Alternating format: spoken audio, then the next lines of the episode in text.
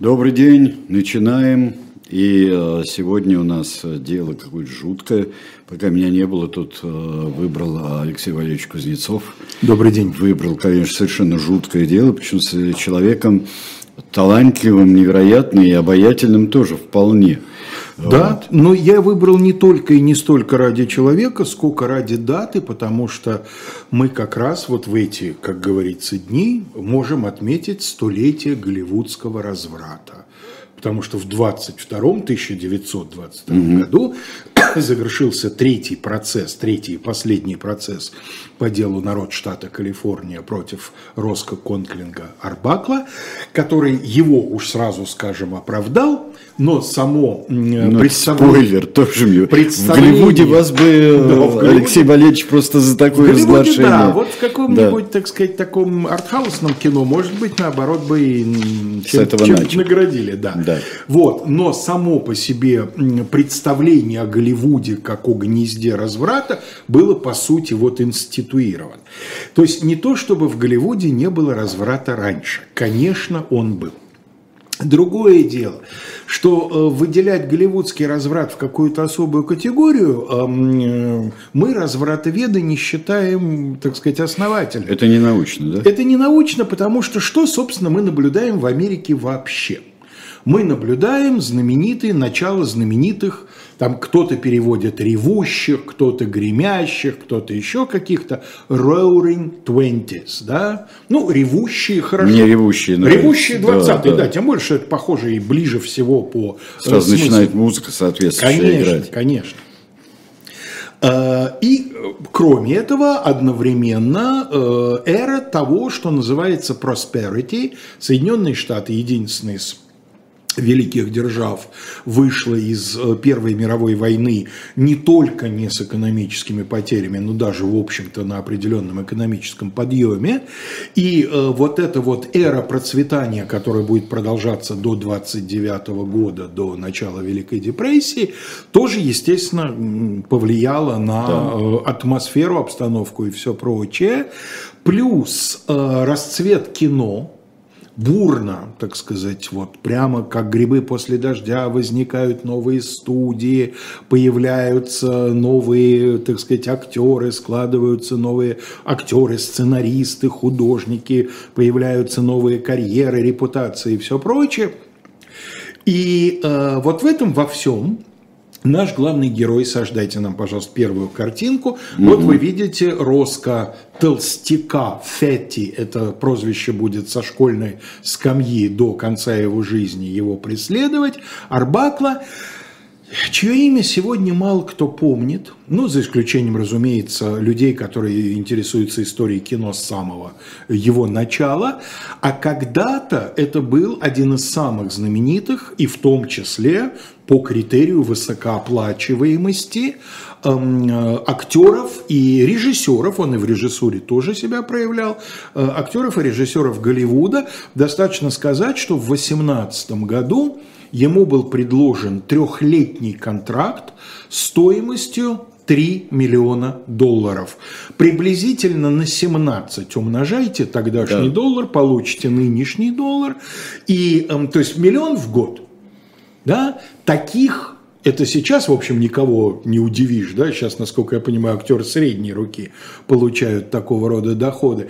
А в то время это была совершенно фантастическая сумма, да, то, что называется психологически важная отметка – при этом надо сказать, что э, биография Роско Арбакла – это такой, ну, в общем, может быть приведена в качестве примера классического воплощения американской мечты, потому что он родился девятым ребенком в семье, э, с самого первых дней его существования э, отец к нему плохо относился, потому что он вбил себе в голову, что мальчик не его, а вбил себе в голову на том единственном основании, что и сам мистер Арбакл старший и его супруга были людьми достаточно небольшими, достаточно худощавого телосложения, а мальчик родился без 100 граммов 6 килограмм. Бу-бум. И всю свою дальнейшую жизнь, вот не то, что там он, как кто-то там в зрелом возрасте, да, он всегда был фятти, он всегда был толстяком, и э, он был и высокий, и грузный, при этом многие, кто работал с ним на съемочной площадке и вообще был знаком, отмечали его потрясающую грациозность, несмотря на то, что во взрослом возрасте он там, его вес колебался в диапазоне от 120 до 130, он легко пританцовывал, он, значит, выполнял всякие трюки, я очень рекомендую. Не так много, к сожалению, сохранилось киноматериала, в том числе по тем причинам, о которых сегодня пойдет речь, да, кое-что, многое было уничтожено, когда вот его репутация, извините, да что ж такое, драматически пострадала, но вот из того, что сохранилось, например, вы можете найти в YouTube 55-секундный, по-моему, маленький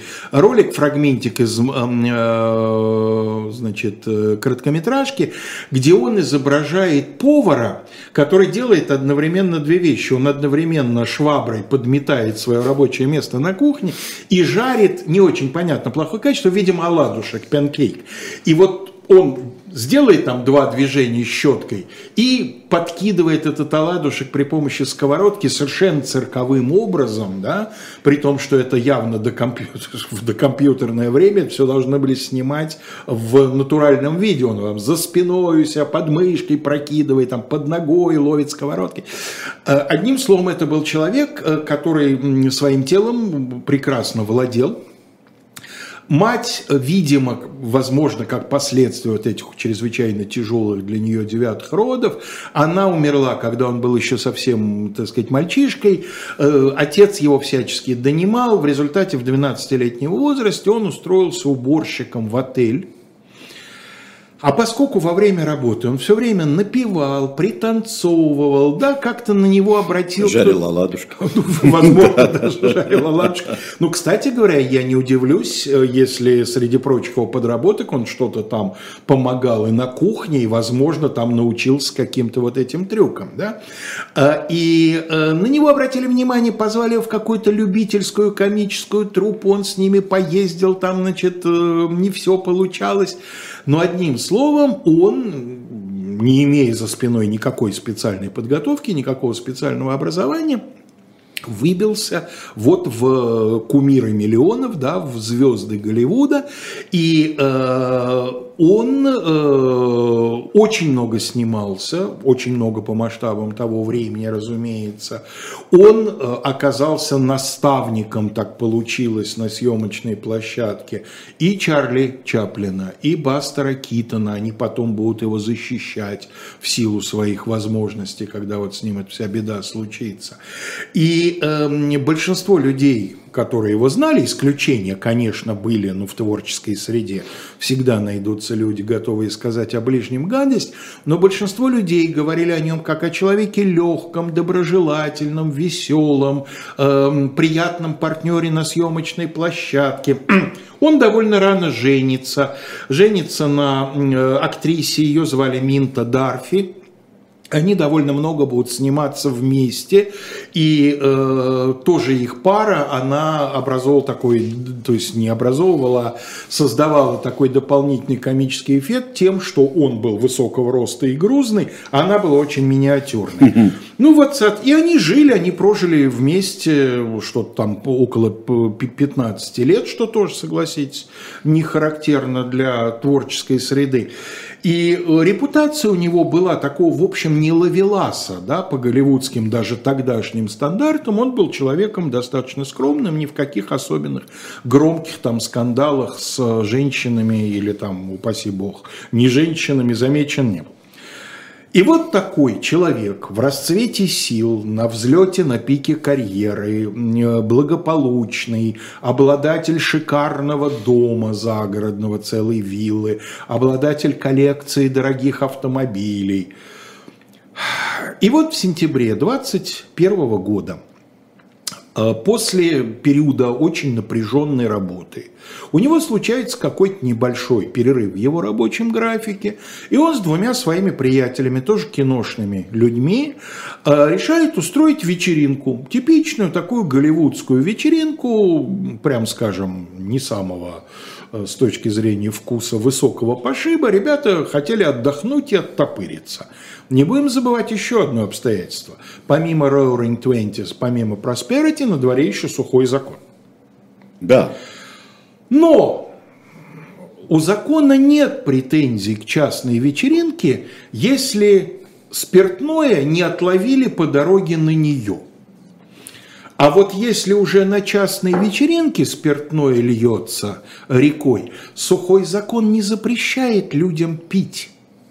Сухой закон запрещает изготавливать, сухой закон запрещает транспортировать, сухой закон запрещает сбывать, но на вечеринке никто же не продает алкоголь, да, вот он стоит. Ну да. Алкоголь стоит, вокруг него люди ходят и периодически к нему прикладываются. Ну, да. Закон этого не запрещает. Теория самозарождения алкоголя да. на вечеринке. А это не дело закона. Вот хотели бы поймать, поймали бы по дороге. Не поймали, все. Это знаменитый коричневый пакет из плотной бумаги, да? Если, Крафты, да. если бутылку не видно, и если не очевидно, что человек пьет алкоголь на виду у всех, полицейский не может просто так без оснований начать интересоваться тем, не коктейль ли Молотова у него там в этом самом, э, в пакете. Значит, сидит человек, культурно отдыхает, никого не трогает, бутылка не видна. Все. Поэтому такие вечеринки были чрезвычайно распространены. И вот э, они в Сан-Франциско в дорогом отеле снимают на одном этаже три соседних номера. Два номера для себя, поскольку планировал, что вечеринка с ночевкой, да, что, чтобы было где потом спать. А один номер, который располагался посередине, собственно, для вечеринки. Мы через некоторое время увидим на картинке, что, собственно, от этого номера после вечеринки осталось. Спойлер, не очень много. Вот. А сейчас познакомимся с вторым и еще более трагическим участником описываемых событий. Саша нам сейчас покажет вторую картинку. Вот, э, перед вами, да, такой маленький штришок к вопросу о взаимоотношениях э, толстяка с его папой. Когда он родился, вот такой огромный папа, первый акт отвращения, который он, так сказать, выразил к своему новорожденному сыну, он его назвал Роско Конклинг, потому что так звали какого-то политика, которого папа не переносил. Да? Ну вот это вот. Вместо того, чтобы маму пожалеть, такого родила так здоровенного-то. Протестантская этика. Заподозрил маму в неверности. Схизматики. Да, вот, вот. Схизматики не то слово. Значит, перед вами Вирджиния Кэролайн Рэп. Ее в нашей транскрипции, ну, привычно обычно называют рап, рэп, она, конечно, более того, она произвела некую манипуляцию с написанием своей фамилии, когда уже пришла в мир Голливуда. Вообще-то, когда она была эм, девочкой, э, ее фамилия писалась R-A-P, двойное П, да? Все равно рэп. Но, когда она вошла в мир так сказать, шоу-бизнеса, она добавила еще одно «и» на конце. Произнесение от этого не изменилось. Рэп было, рэп осталось. Но, во-первых, это стало выглядеть более аристократично – и наводить на мысль о каких-то европейских предках, возможно, французах, да? Да и без, без «э», там, без этого «и» а, последнего, это хорошая фамилия. Хорошая, но вот тем не менее ей казалось, видимо, что с «и» будет еще лучше. А может быть, еще какие-то у нее соображения были.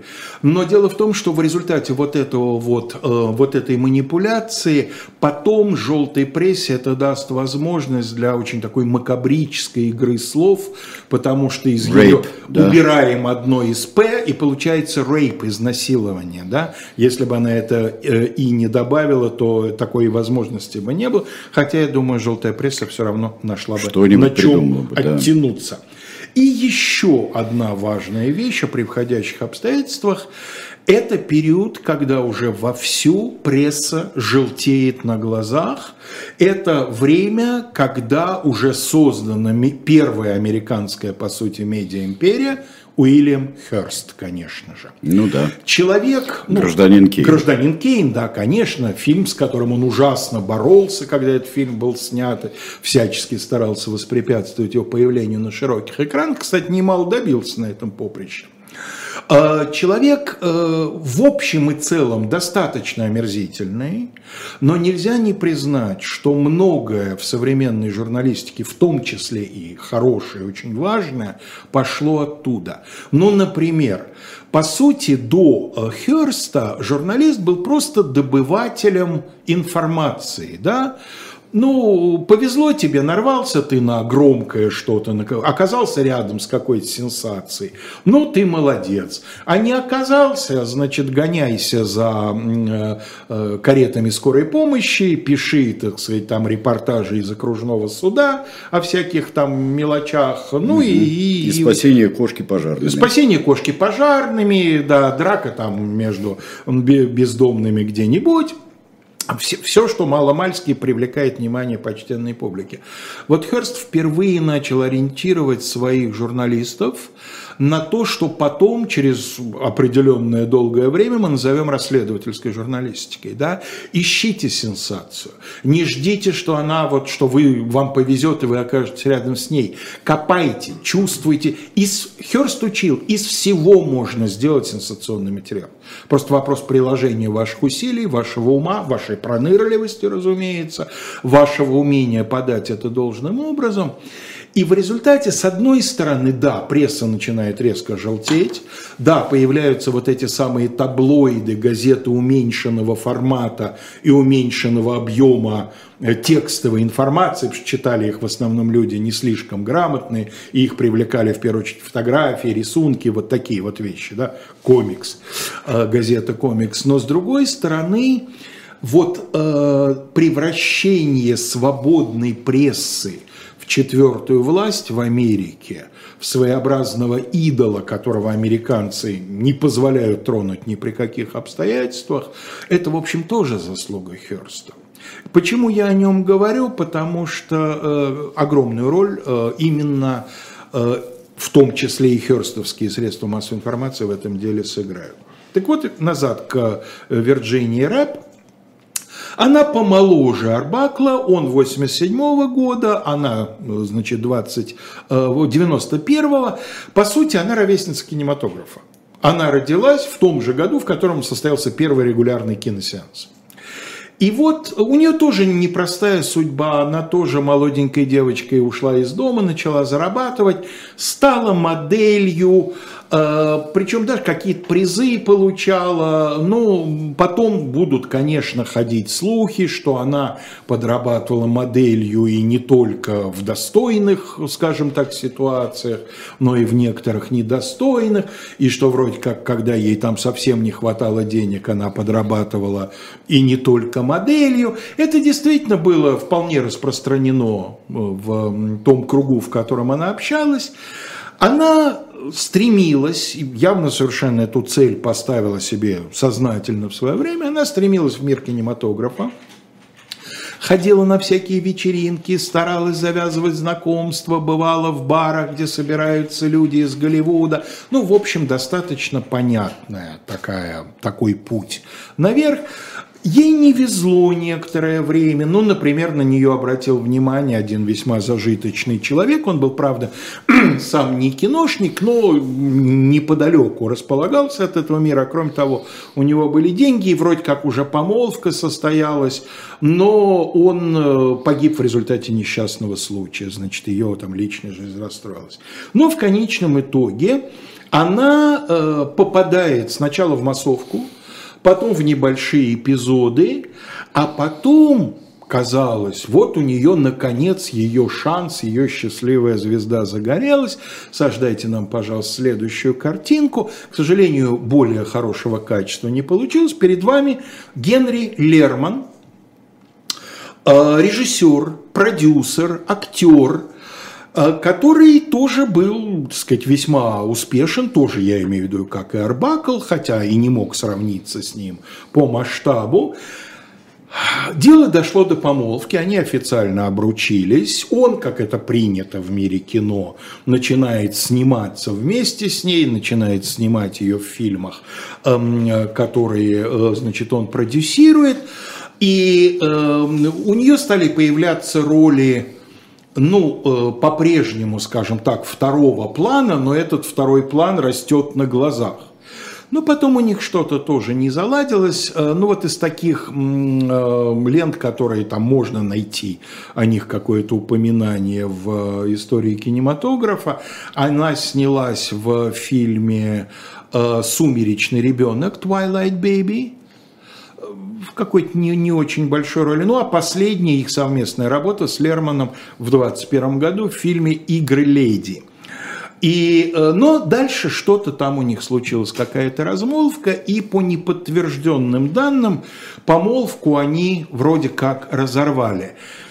Хотя потом, через много лет, Лерман умрет, по-моему, после войны в 45 или 46 году, когда он умрет, его похоронят рядом с ней то ли это его воля, то ли еще что-то. Но так или иначе, в тот момент, о котором мы, к которому мы приближаемся, начало сентября 2021 года, суть по всему, она уже не была, не состоялась с ним в отношениях. И вот, значит, на 5 сентября назначена эта вечеринка. Круг приглашенных людей, как всегда в творческой среде, очень широк.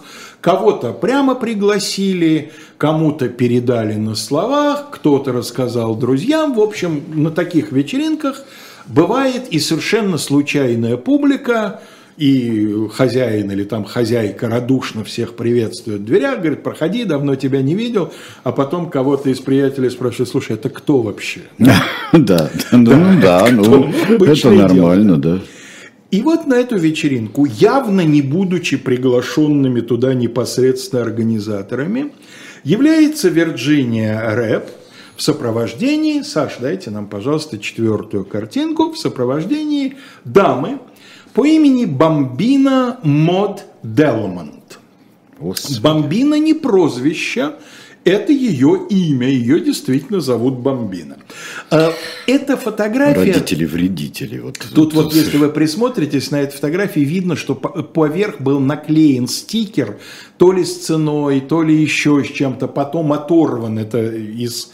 Э, перефотографировано из газеты, к сожалению, более качественного, это наиболее качественный снимок да, потому что есть и другие снимки, но там совсем уже ничего не разобрать, а здесь все-таки... Нет, хороший снимок, Да, нормальный. здесь все-таки лицо схвачено, видно, женщина уже не юная, она заметно старше, чем, э, значит, э, рэп, волевое лицо такое, да, сильный такой явно характер за всем этим стоит.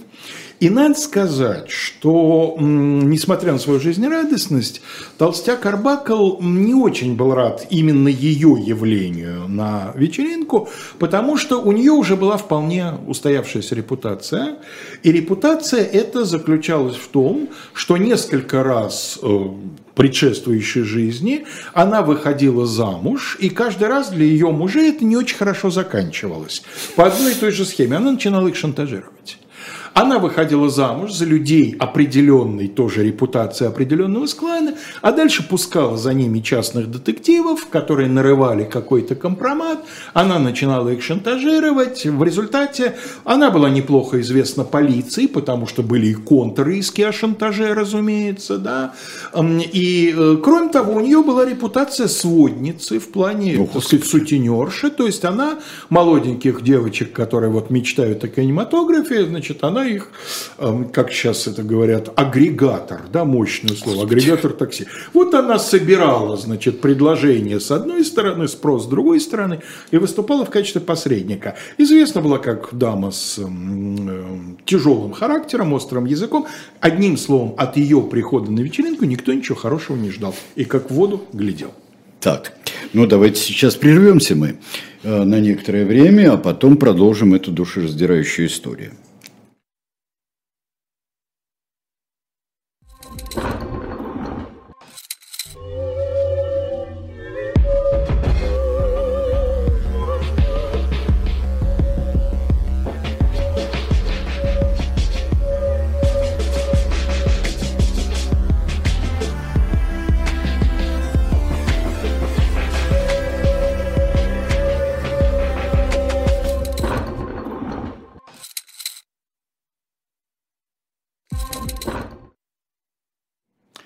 Продолжаем, только хотим напомнить, что не брезгуйте, пожалуйста, ресурсом под названием shop.diletant.media. Не пренебрегайте его дарами. Да, не пренебрегайте, потому что там столько всего, там много всего. И книжки новые, и книжки уникальные есть, а, которые серьезно стоят, но и стоят того. Кроме всего прочего, конечно, покупайте первые два выпуска наших рисованных романов из серии «Спасти», это и э, царевич Дмитрий, и до него цесаревич Алексей скоро будет Что, Цесаревич Алексей еще есть, да? Мне казалось, что он уже совсем Ты знаешь, закончился. Я, я просто на обум сказал. Да. А вот у меня ощущение, надо посмотреть, мне кажется, что он совсем закончился. То есть настолько, что его нет Тогда даже в шоп отставить цесаревича Алексея, да. а настаиваем на... Дмитрий, да. Дмитрий, да. Дмитрий Наставим, так что готовьте э, себе место на полке для третьего выпуска. Да. И э, будет действительно это большое счастье, удастся выпустить очень хорошо. А, ну и старые дилетанты тоже есть, и новые тоже, кремлевские дамы, успевайте. Спецвыпуски, которые да, мы да, да. не было в продаже в открытом. Скоро выйдет совершенно нечеловеческого, представляешь, цветная фотография Рюрика. Да. Есть у нас цветная да. фотография. С автографом, ну, так сказать, модели. Да? Ну да, там... там На староскандинавском. У нас была дискуссия по этому поводу. Это чья все-таки, варяжская аппаратура или славянская? Да, да, да. Так, друзья мои, возвращаемся. Вот, возвращаемся к нашим невеселым делам. А, значит, вечеринка была в разгаре. А, Вирджиния Рэп набралась прилично, в этом нет никакого сомнения. У нее были, к этому времени у нее были уже серьезные проблемы с алкоголем.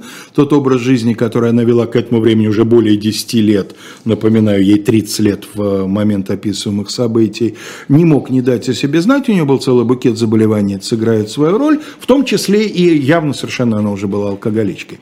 Вот. И, а тем временем, значит, валяли дурака, развлекались самым примитивным образом, образом. Например, затеяли такую хорошо известную игру. Значит, мужчины, сцепившись эм, локтями, разбегались из противопо- от противоположной стены и старались как можно выше взбежать по, так сказать, противолежащей стене комнаты, и в идеале кто-то должен был коснуться потолка, да, и, так сказать, таким образом выиграть. А по следам от ботинок на штукатурке судьи фиксировали, соответственно, э, результат.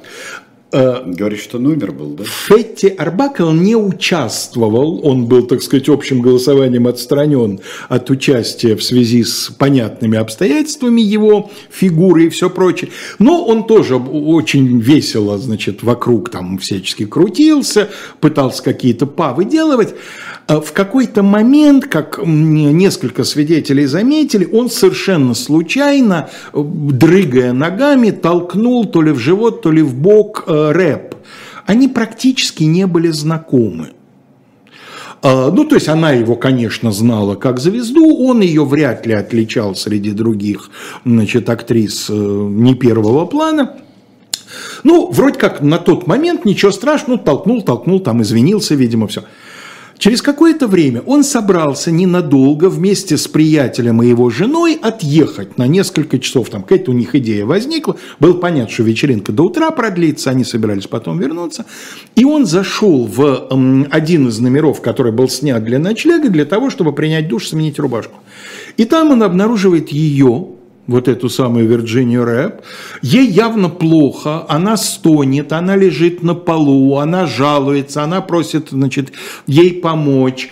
И он, э, там последовательность не очень понятно, потому что разные свидетели эту последовательность по-разному излагали, но он, э, значит, сделал несколько вещей. Он попытался ее поднять на кровать, она опять упала, она металась он э, взял из холодильника, а уже тогда все американские хорошие номера в гостинице были оборудованы холодильниками, там, естественно, имелся лед, потому что что американец будет делать в гостинице без льда, да, да еще в Калифорнии. Он взял несколько кубиков льда, пытался приложить вот на место, где она показывала болит живот, да, mm-hmm. вот, потом, значит, в, то ли по ее просьбе, то ли по своей инициативе отнес ее в холодную ванну, потом вынул из этой ванны.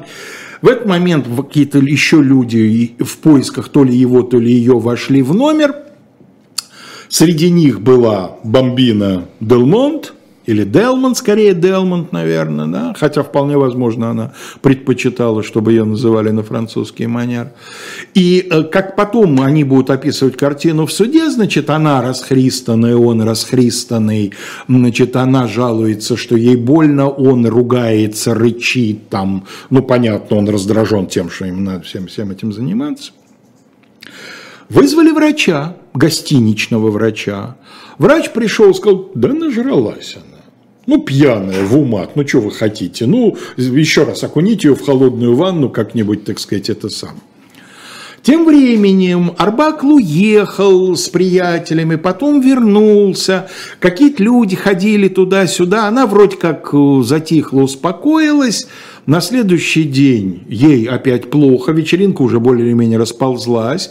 Вызвали еще одного врача, эм, который сказал, что похоже, что у нее вот там какие-то, так сказать, проблемы по части вот внутренних органов, да, боль, ну, сделаю я обезболивающее, сделаю ей укол морфия, стало получше.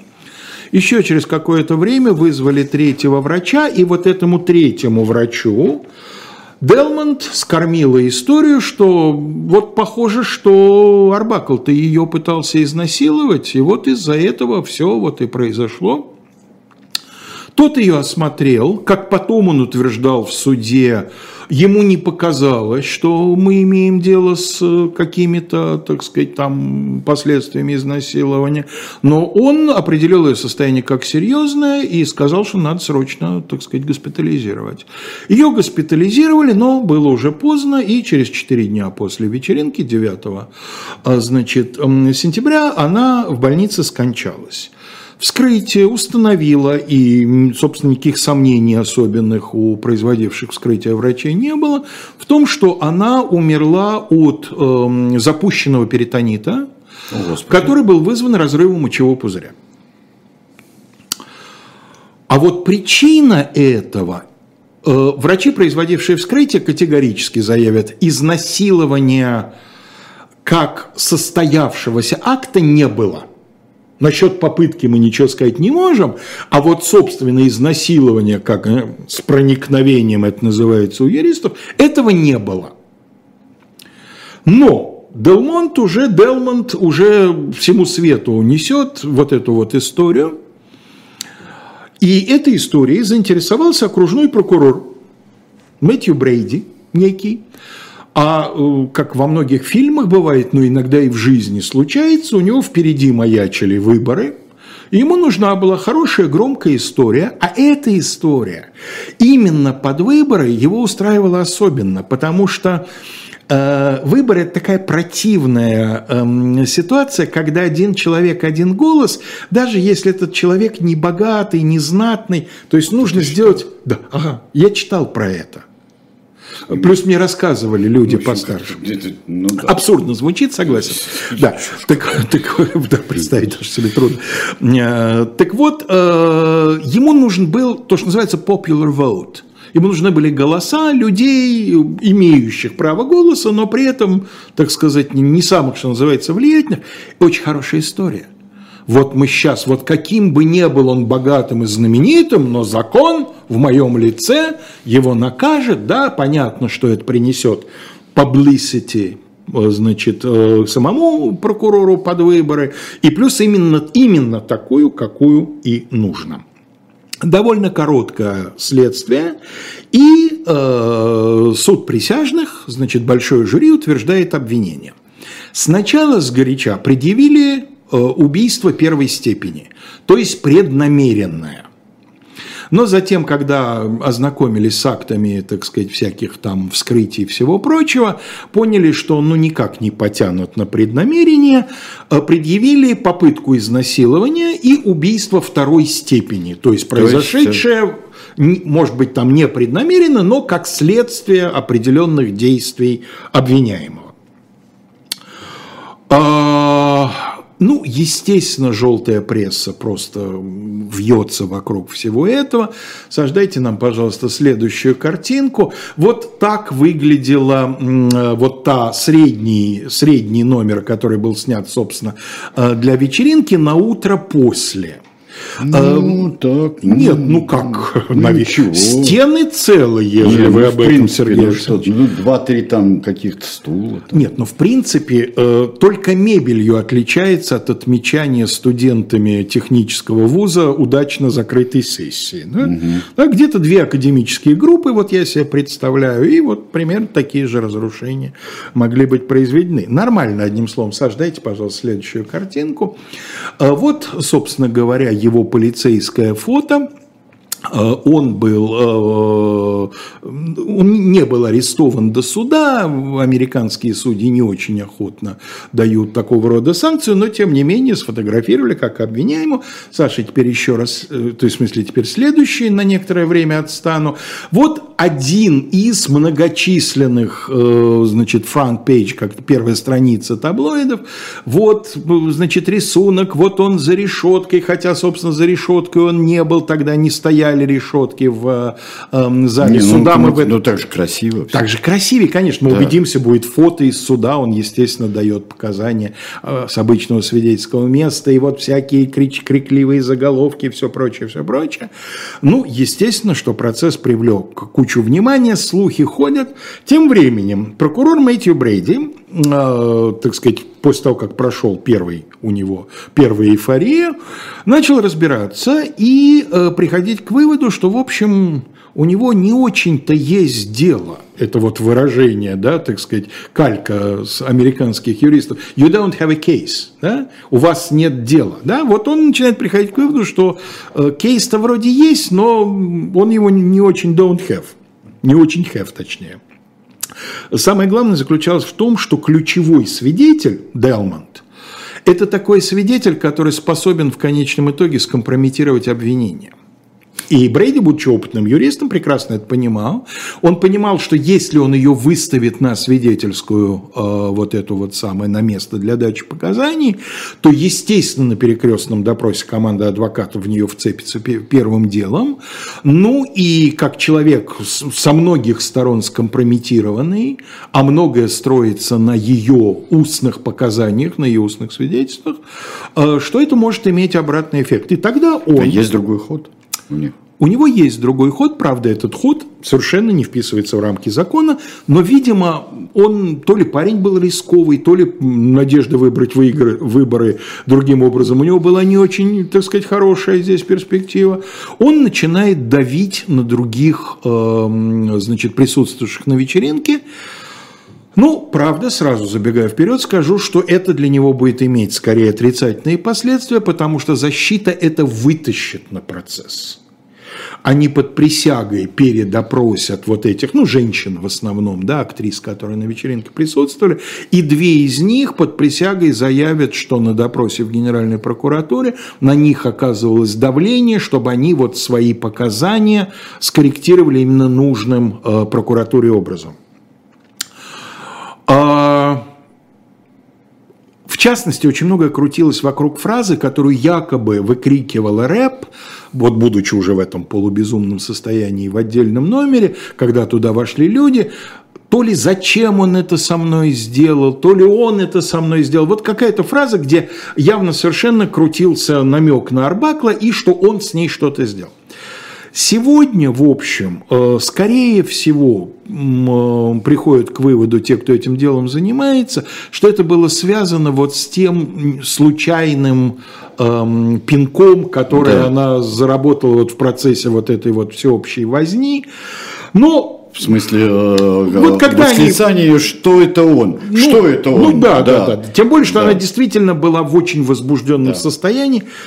Э, Синяки, которые потом на ее теле будут зафиксированы, судя по всему, были получены в процессе вот этих манипуляций, когда ее клали на кровать, она падала с кровати, ее там в ванну относили. Э, Ну, бывают люди, э, и вполне возможно, что она относилась к такой категории, у которых появление синяков, возможно, даже от слишком сильного нажатия пальцев, Ну да. да, и сразу. От кожи от сосудов. Еще одно ключевое доказательство в суде было полностью дискредитировано и дезавуировано, хотя на него Брейди, видимо, очень здорово полагался. Значит, была представлена а, эксперт представил отпечатки пальцев, в том числе кровавые, на ручке э, двери в ванную, и якобы конфигурация этих отпечатков пальцев свидетельствует о том, а, а отпечатки принадлежали ему и ей, что якобы была борьба, вот они оба хватались за ручку, как если бы она пыталась вырваться, а он пытался ей не дать, значит, возможность вырваться. Ну, очень странное утверждение, прямо скажем, да, по конфигурации. Но самое главное, что защита нашла горничную, которая сказала, да вы что, еще до того, как полицейские пришли осматривать это как место преступления, что произойдет сильно не сразу, несколько дней прошло, но я, конечно, все убрала и стерла. Я не помню, были ли там какие-то кровавые там эти самые, но вы можете не сомневаться, что я протерла все ручки там и все, и вообще сделала уборку, а как положено. взяли тогда? Вот похоже, что он пошел просто на фальсификацию. В принципе, присяжные по, да, э, значит, он давал показания. Вот э, Саша сейчас нам даст групповое фото, целая бригада юристов его обслуживает на процессе. Ну, Саша, дайте, пожалуйста, следующее еще одно. Вот такая не очень тоже хорошая фотография. Значит, это он сам на свидетельском месте дает показания. Он 4 часа отвечал на перекрестном допросе на вопросы обвинения защиты. Вот как он, собственно говоря, писал то, что произошло. Когда я вошел в номер, я закрыл и запер дверь. Потом прошел прямо в ванную, где обнаружил мисс Раб. Рэп, да? Она лежала на полу, ее рвало. Что вы сделали? Когда я открыл дверь, я случайно ударил ее, потому что она лежала близко к двери. Я поднял ее, сильно рвало. Я поддерживал ее за талию и голову, чтобы она не захлебнулась. Когда рвота утихла, я спросил, могу ли я что-нибудь сделать для нее. Он сказал, что хочет лечь. Я отнес ее в комнату, ложил на кровать, потом снова пошел в ванную. Когда вернулся минуты через 2-3, то увидел, что мисс Рэп упала на пол, она каталась по полу, корчилась от боли, держась за живот. Я сразу же пошел в номер 1220, попросил мисс Делмонт и мисс Превон – это одна из тех актрис, которые потом будут говорить, что на них давили на допросах в прокуратуре, зайти в номер, где была мисс Рэп, сказав им, что она, была, что она больна. В чем, собственно, его обвиняли? Его обвиняли в том, что он пытался ее изнасиловать, своей огромной тушей на нее навалился. И произошло то, что а произошло. у нее был цистит, она ну, была... Тем временем распространялись слухи, что она за свою не очень долгую жизнь сделала уже несколько абортов, и вроде бы кому-то перед вечеринкой, а может быть на самой вечеринке, она призналась то ли в том, что ищет врача, в то время во всех штатах США аборты запрещены – что она ищет врача, который сделал бы очередной аборт, то ли она призналась, не очень понятно, так и не смогли установить четко, то ли она намекала на то, что она недавно сделала. Казалось бы, вскрытие должно было на этот вопрос четко ответить. Но вот очень интересная штука – вскрытие, которое производилось в больнице, еще обычными патологоанатомами, да, не судебными медиками, не оставило никакого описания состояния матки, а для того, чтобы ответить на вопрос об аборте или беременности, без этого никак, а сам орган исчез. Вот ее эм, э, мочевой пузырь ставший непосредственной причиной гибели, был представлен как доказательство в суде, и там обвинение пыталось на этом основании что-то, так сказать, свое протащить. А вот этого органа не было. И похоже, что это не штучки обвинения, а это, что называется, третья сила. Э, дело в том, что это, как вы в то время имело некоторое распространение. Врачи столкнувшись со свидетельствами криминального аборта, из корпоративной, назовем это этикой, ну, из корпоративных, скажем так, соображений старались их по возможности убрать. Совершенно не обязательно, что это были те врачи, которые ну, имели да. к этому отношение, да? но вот коллеги Я хочу сказать, что вспомним роман, замечательный роман Улицкой «Казус Кукотского». Да? У медиков, конечно, было другое отношение к проблеме абортов, чем у, так сказать, людей, придерживающихся э, традиционных, таких консервативных моральных взглядов. И, так сказать, вспомним главного героя этого романа который изо всех сил боролся за то, чтобы аборты были легализованы. И вполне возможно, что это вот, но, по крайней мере, это оставило целый ряд очень важных вопросов неотвеченными и, в принципе, неотвечаемыми. Поскольку обвинение было очень тяжелым, то по законам штата Калифорния нужно было единогласное решение жюри присяжных. Причем любое. Либо единогласно виновен, либо единогласно не виновен. А если не было единогласия, то жюри распускалось, и тоже состав обвинения, тот же состав суда, та же защита, если клиент не возражает, но другие ну, присяжные. Понятно. В данном случае 48 часов, двое суток присяжные совещались, но ничего так и не смогли прийти к единогласному решению. 10 невиновен, 2 виновен.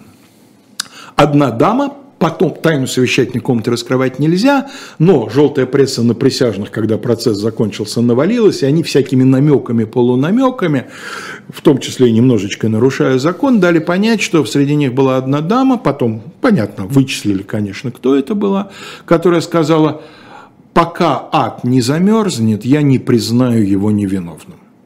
То есть вот завались оно на бок, говорите о чем хотите. Я стою на том, что виновен. Дама принадлежала к такой организации, очень специфической. Она и, и сегодня есть, и остается, насколько я понимаю, очень специфической. Дочери американской революции.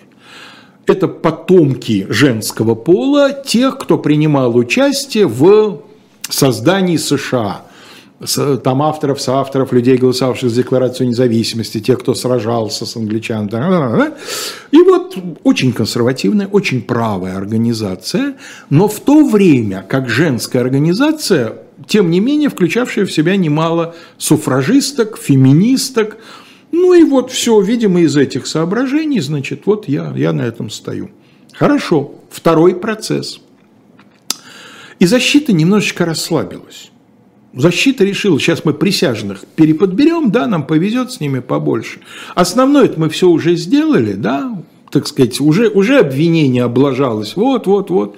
А процесс опять по новой, опять представление доказательств. И они решили, уж не знаю из каких соображений, может быть, из, из гуманитарных, чтобы он не страдал лишний раз. Они его решили не выставлять э, на перекрестный допрос. Пятая поправка Конституции имеет право не свидетельствовать против себя в суде. И это произвело на другой состав присяжных отталкивающее впечатление. И мы не знаем, каким количеством, но присяжные опять не смогли прийти к согласованному решению. Будет третий процесс все опять с допросом, все, вот он закончится соответственно, в, уже э, в 22 э, году, через год после всего произошедшего, жюри придет, наконец, к единогласному согласованному вердикту «невиновен». Более того, не распространенный в американской судебной практике случай, они решили, что помимо вердикта они должны сделать еще заявление – у присяжных такое право есть. И вот, э, значит, они решили принести от лица судебной системы извинения Роскарбаклю. Цитирую. «Одного оправдания недостаточно для Роскарбакля. Мы считаем, что в отношении его совершена большая несправедливость и наш прямой долг исправить ее, ибо мы не услышали ни малейших доказательств, которые указывают на то, что он виновен. Мы желаем ему успехов и надеемся, что американский народ с пониманием примет наше решение. Роско Арбакль не виновен и свободен от всех обвинений. Молодцы присяжные, но цели свои они не достигли, потому что буря уже бушует, и большую роль в этой буре сыграл бывший генеральный почтмейстер США, как ни странно, да, казалось бы, тихая, так сказать, спокойная профессия, вскрывай себе потихонечку, как мы знаем из Гоголя, да, да. чужую корреспонденцию, да. Шпрехен Зидовичева Андреевич, да. А он оказался таким воинствующим, так сказать, политиком. Фамилия его Хейс. И он к этому времени э, был очень влиятельным человеком в американской киноиндустрии, сторонником очень пуританских взглядов на жизнь вообще и на кинематограф в частности. И он э, где-то мытьем, где-то катанием, где-то шантажом, где-то добрым словом а насчет доброго слова и револьвера не знаю, вряд ли. Он убедил еще нескольких крупнейших кинопродюсеров Э, сначала объявить бойкот, причем бойкот такой и задним числом распространявшийся на уже снятые фильмы, разумеется, и на работу с Арбаклом вообще. А дальше эта идея ему так понравилась, он вошел в такой вкус, что он начал работу над э, документом, который получил название Кодекс Американской ассоциации кинокомпаний. Это тот самый. Или Кодекс Хейса проще Кодекс говоря. Хейса, Совершенно да. верно. Кодекс Хейса, где детально прописано, что никакой обнаженки, никаких адюльтеров, а если адюльтер в кино показывается, то должно быть показано, что он отвратителен, греховен, так сказать, отталкивающий Да, и и так далее. наказуем. И, вос- И да. наказуем. Одним словом, в конце, во второй половине 20-х годов в Голливуд приходит такой вот абсолютно пуританский подход. Кстати, одним из ярчайших проявлений кодекса Хейса является нехитрая мысль о том, что фильм вообще-то, по идее, должен хорошо заканчиваться. Ну, в принципе, это такой неоклассицизм, да? Порог должен быть в конечном итоге, так сказать, поражен в правах, а добродетель должна восторжествовать. Вот знаменитые голливудские хэппи-энды в фильмах 30-х годов – это Хейс. А, Кодекс Хейса поработал, например, над таким фильмом, как «Касабланка», и оттуда были убраны слишком откровенные намеки на то, что герои, не состояв в законном браке, тем не менее, так сказать, немножко встречались и так далее. Несчастный Арбакл пытался, всеми силами пытался вернуться в кинематограф, но вот не получалось, да, с ними Paramount отказывалась иметь место и другие. Э, Такой трогательный момент зафиксирован. Значит, как-то он стоял и с каким-то своим приятелем разговаривал у ворот кино, кинофабрики, разговаривал, там какие-то еще люди были, и вдруг появилась собака с явными признаками бешенства. Вот она как-то вела себя, ну вот, опасно, да, и люди с криками «она бешеная, она бешеная» начали разбегаться, маленькая девочка, что там трех-четырех лет, сказала, да нет, ну что вы, хорошая собачка, зачем вы собачку обижаете, осталась одна, на, один на один, там на небольшом расстоянии с этой собакой, и Арбакл, несмотря на свое тучное телосложение, мухой метнулся, схватил ее, с ней убежал в безопасное место.